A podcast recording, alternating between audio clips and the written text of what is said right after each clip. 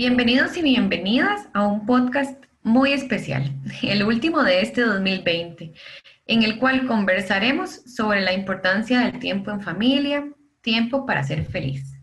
Aunque la pandemia por coronavirus siga presente y condicione nuestra movilidad en Navidad, debemos ser flexibles y adaptarnos. ¿Adaptarnos para qué? Para poder disfrutar al máximo el tiempo en familia.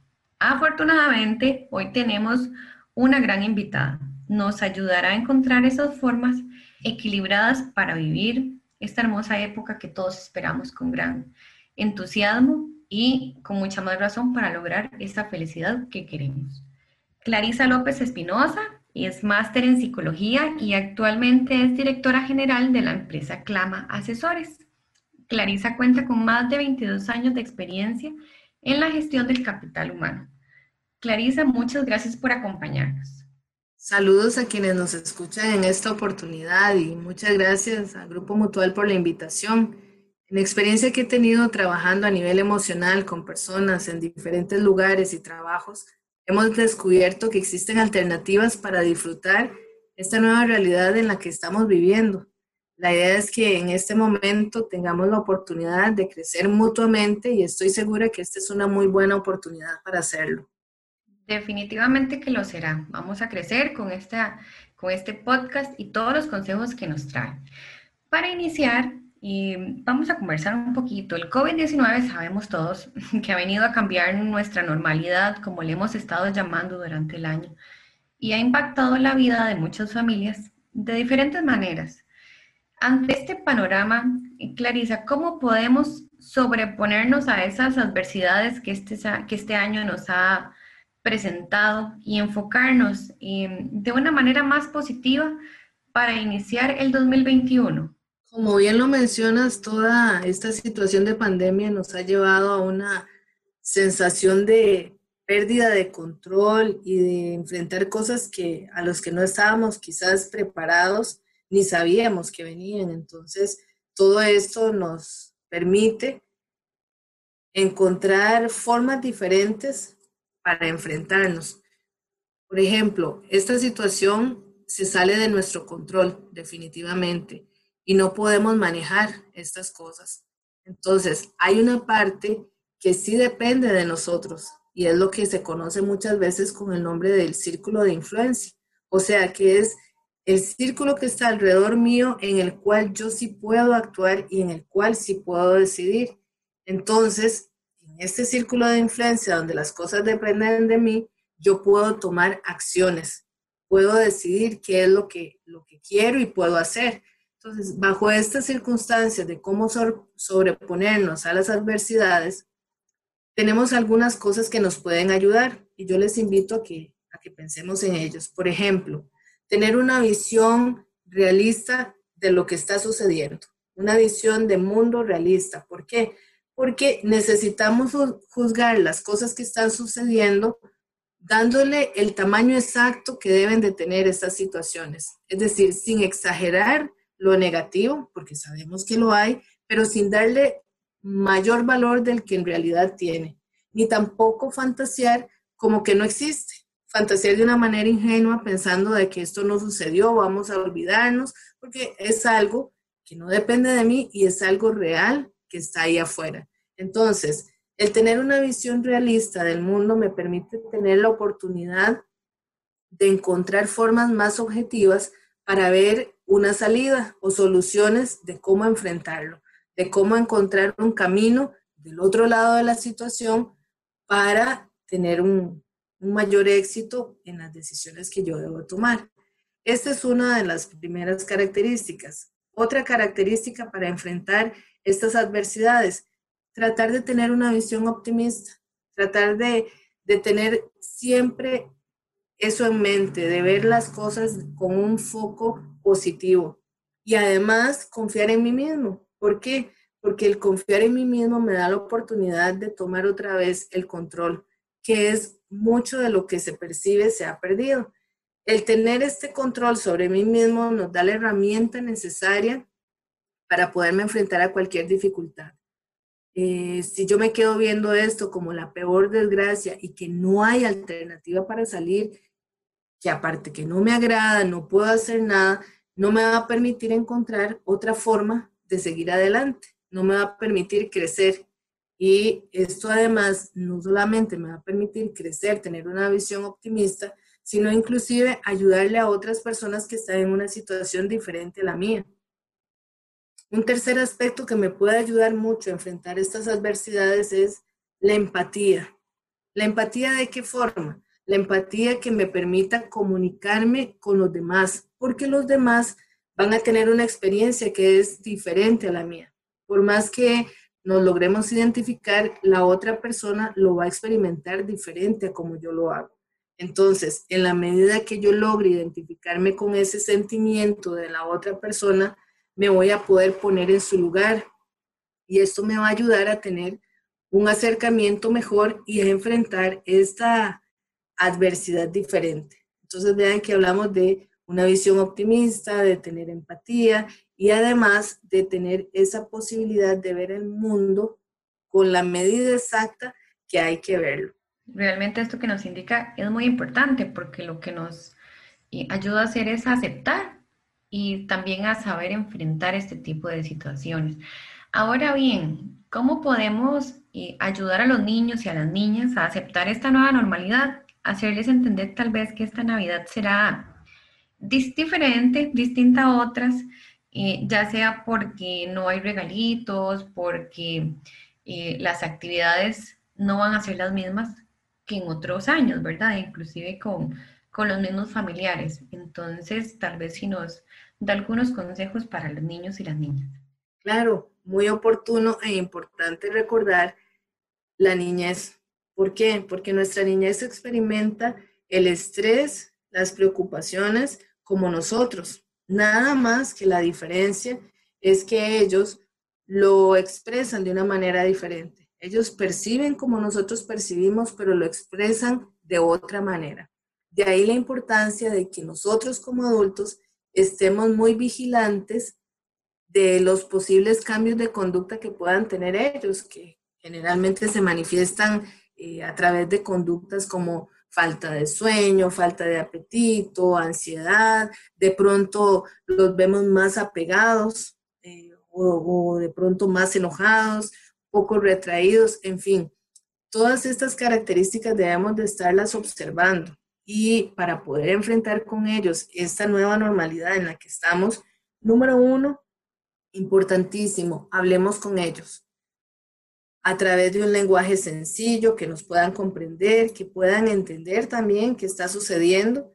Hay mucha información, ellos inclusive pueden conocer más cosas que nosotros, de pronto los hábitos para ellos se les puede facilitar más, ponerlos en práctica, porque ya, ya es parte de la, de la cultura que ellos están viviendo entonces, el hablar con ellos de la situación es muy importante, el utilizar un lenguaje sencillo, claro, que sea entendible. Esta claridad para explicar lo que sucede es clave, porque entonces podemos también redireccionarlos para saber con quién deben de hablar si necesitan algo en particular. Otro aspecto para retomar con, los, con nuestra niñez tiene que ver la escucha de sus preocupaciones para nosotros es como muy normal y, se sabe, sí, ya esto es muy difícil y demás, pero es importante saber qué piensan ellos, cómo lo están procesando, qué están percibiendo a ellos. Entonces, la escucha de las preocupaciones de ellos, ¿para qué? Para poderles mostrar nuestro apoyo, para poderlos tranquilizar, pero una recomendación importante, no lo empiece a tranquilizar si usted no está seguro que que necesita tranquilidad. Por eso hay que escuchar primero para ver qué es lo que está necesitando. Otro aspecto muy importante tiene que ver con el apego. Toda esta circunstancia nos ha llevado a cambiar las rutinas diarias que tenemos dentro de las casas, dentro de la escuela, el mismo trabajo de los padres y figuras importantes para nuestra niñez. Entonces, ¿qué es lo que sucede? Que cuando ellos se les mueve alguno de estos aspectos que tiene que ver con la rutina, los hábitos, entonces sienten que pueden estar perdiendo el cariño, el afecto de las personas que para ellos son significativos. Entonces, ¿qué debemos de hacer para mantener el apego? Mantener la cercanía y esto les va a dar tranquilidad y esto va a evitar ese sentimiento de separación. Ahora, puede ser que en algunos casos sí sea real, porque este tipo de enfermedad puede, bueno, precisamente habla de, separaciones y demás, que pueden ser temporales o no, pero entonces nuestros niños necesitan saber con quién pueden relacionarse para seguir adelante. Otro aspecto importante para trabajar con ellos es jugar. Sabemos que los niños disfrutan y aprenden a través del juego. Entonces, invitarles a jugar, proponerles actividades que les agrade y les ayude a relajarse va a ser un complemento importante para nosotros. Y finalmente, la rutina. Una rutina que cuente con horarios, que tenga la posibilidad de involucrarlos a ellos dentro de las actividades, inclusive de la rutina familiar, construir juntos, decorar juntos, limpiar juntos, ser responsables de actividades dentro de la casa. Todo esto nos puede ayudar para que los niños puedan tener una rutina mucho mejor y que sea clara y que les sea más fácil de entender todo esto que estamos viviendo. Con todo esto que nos menciona de construir en familia, me parece que, bueno, siempre han sido importantes, pero hoy más que nunca tenemos que practicar y recordar todos esos buenos valores que tenemos como sociedad y aún más como familias, ¿verdad? Eh, la empatía, la compasión, la generosidad, la bondad, la gratitud, eh, la humildad y puedo seguir citando un montón más pero eh, la idea es eso, lograr alejarnos de la idea de que Navidad es sinónimo de regalos y de fiestas y más bien qué tipo de actividades podríamos desarrollar en familia para fomentar estos valores sin necesidad de salir de casa. Claro, esta precisamente es una época muy agradable para poner en práctica todos estos valores. Es un tiempo en el que podemos nosotros decidir cómo queremos experimentarlo y podemos crecer juntos en familia.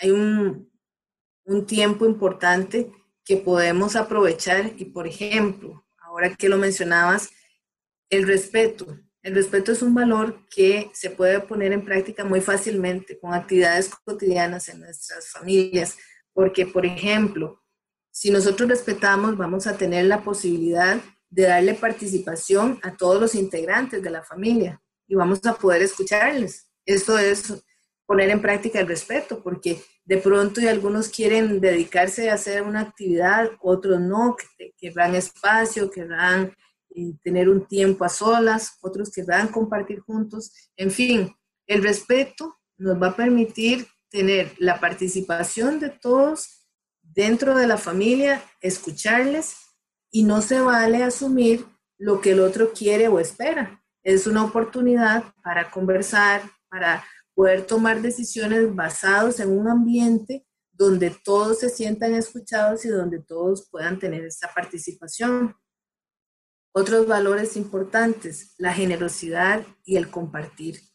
No solamente hablamos de cosas materiales, por supuesto que son lindísimas y si tenemos la oportunidad hay que aprovecharlo, sin embargo, hay aspectos que son todavía más valiosos y más duraderos en el tiempo, que tienen que ver con pasar tiempo juntos, tiempo de calidad, conversar, reír, cantar, dibujar, escuchar, entre otros, lo que, lo que el otro quiere es importante porque eso además nos va a permitir construir recuerdos juntos, recuerdos que sí dependen de lo que nosotros queremos hacer recuerdos que sean duraderos y que nos permitan tener un tiempo diferente.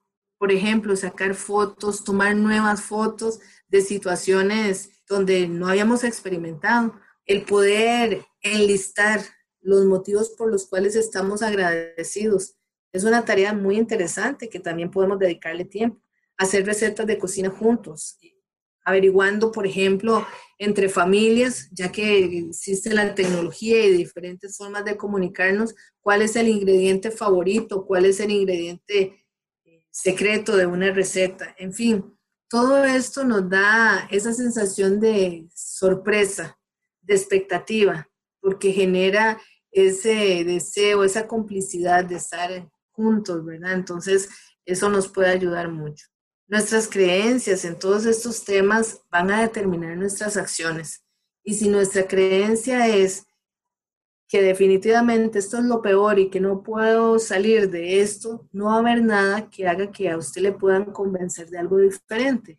Sin embargo, si su creencia es, puedo aprender algo diferente, estoy en algo que no depende de lo que yo quiera o pueda hacer y voy a, a crecer con esto, entonces usted lo va a lograr. Pero necesitamos girar ese pensamiento, pensar diferente y tener la oportunidad de aprender cosas que son nuevas, ¿verdad? Entonces eso es muy importante.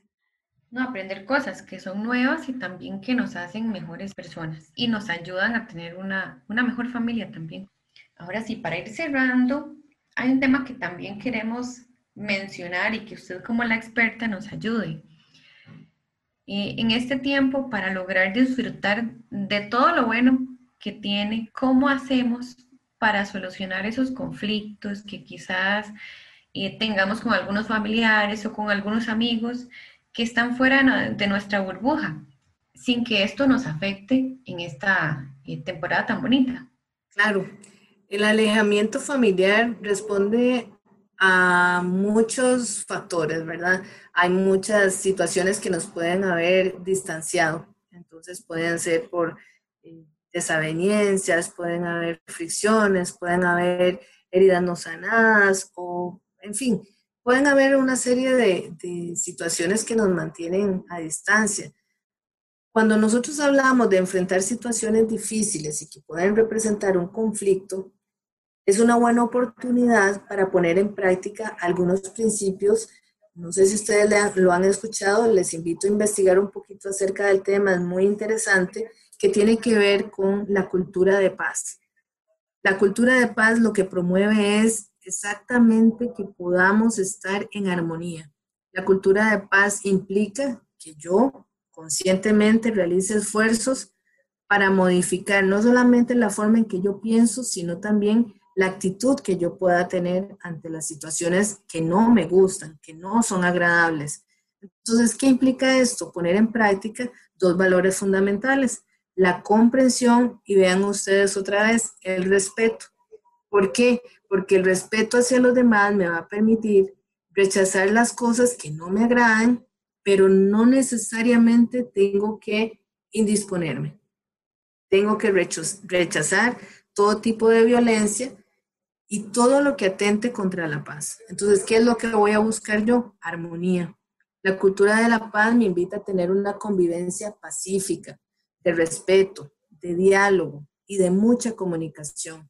Y esto me va a ayudar para evitar conflictos. No es para evadirlos, sino para buscar formas diferentes de enfrentarlos. Entonces, creo que esto es muy importante en estas épocas y en la situación en la que estamos, porque se presentan situaciones muy diferentes a las que nosotros nos hemos imaginado y, y aún a las que queremos. Y todo esto que menciono es extensivo no solamente a la familia, sino también a los trabajos, a los centros académicos, a todo el país inclusive, que es muy importante. Y todo ello forma parte de los principales valores de, de la cultura de, de la paz. Entonces esto es muy importante. Muy bien, entonces a dejar todo lo negativo atrás. Esta es una época para buscar la felicidad en casa, en las pequeñas muestras de amor que podemos transmitir con nuestras acciones, por más pequeñas que sean. Clarisa, muchas gracias por acompañarnos y por brindarnos esta guía profesional tan importante para celebrar este tiempo en familia y lograr que sea un tiempo muy feliz. Nuevamente agradezco la oportunidad para compartir y crecer juntos en este espacio y espero que podamos poner en práctica estas acciones para tener un buen cierre de año con nuestros seres queridos. Clarisa, cuéntenos también cómo pueden contactarla en caso de que eh, quieran una sesión con usted o profundizar en alguno de estos temas. Claro, pueden visitar mi página que es www.clamaasesores.com y ahí podemos comunicarnos por este medio. Si gustan, lo repito, que es www clamaasesores.com y estaremos felices de poder apoyarle y poder escucharle también Que pasen muy felices fiestas en unión de sus seres queridos. De parte de toda la gran familia de Grupo Mutual, les deseamos una feliz Navidad y un próspero año nuevo. Gracias por acompañarnos durante este 2020 en este espacio pensado en el crecimiento integral para cada uno de ustedes. Y como decimos siempre, si es crecimiento mutuo, es mejor.